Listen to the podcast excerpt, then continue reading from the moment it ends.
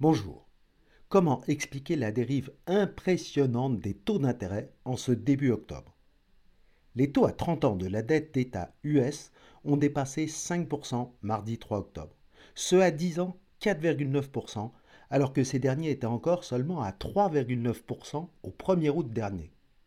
Rappelons qu'une hausse de taux de 1% sur un zéro coupon 10 ans par exemple entraîne une moins-value de l'obligation d'environ moins 10% et pèse sur la valorisation de tous les actifs financiers. Cette tendance s'est enclenchée dans la continuité de quelques statistiques pourtant positives de prime abord. L'enquête Jolt aux États-Unis estimait à 9,6 millions les emplois non pourvus sur le marché en août, en forte hausse, et les PMI manufacturiers et des services montent en septembre. La résilience du marché du travail US et de l'économie fait craindre que la Fed, constatant que la demande reste forte, ajuste par de nouvelles hausses de taux directeurs sa politique. M. Powell n'avait pas bougé ce taux lors de la dernière réunion, mais contrairement à Mme Lagarde pour la zone euro, il n'avait pas déclaré que l'institution constatait l'impact de sa politique sur les conditions de crédit notamment. Néanmoins, ces tensions sont peut-être arrivées au bout, ce qui permettrait d'anticiper le terme de la hausse des taux. En effet, États-Unis à part, l'activité ralentit quasiment partout dans le monde. Les derniers PMI manufacturiers de septembre sont quasiment tous en recul et inférieurs à 50.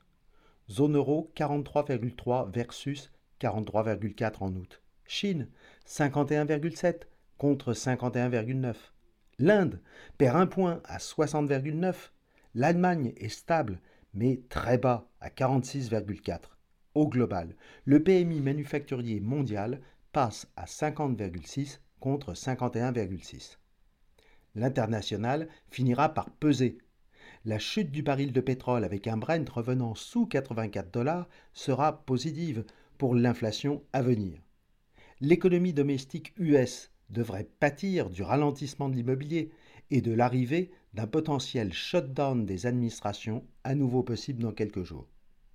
Les ménages américains vont aussi faire face à la fin du moratoire sur le remboursement des prêts étudiants. Environ la moitié des encours de crédit, soit 3500 milliards de dollars, sont concernés. Cela devrait peser sur la consommation et donc diminuer les pressions inflationnistes. Mais les créations de 336 000 postes en septembre, en forte hausse, ont à nouveau attisé les tensions sur les marchés de taux.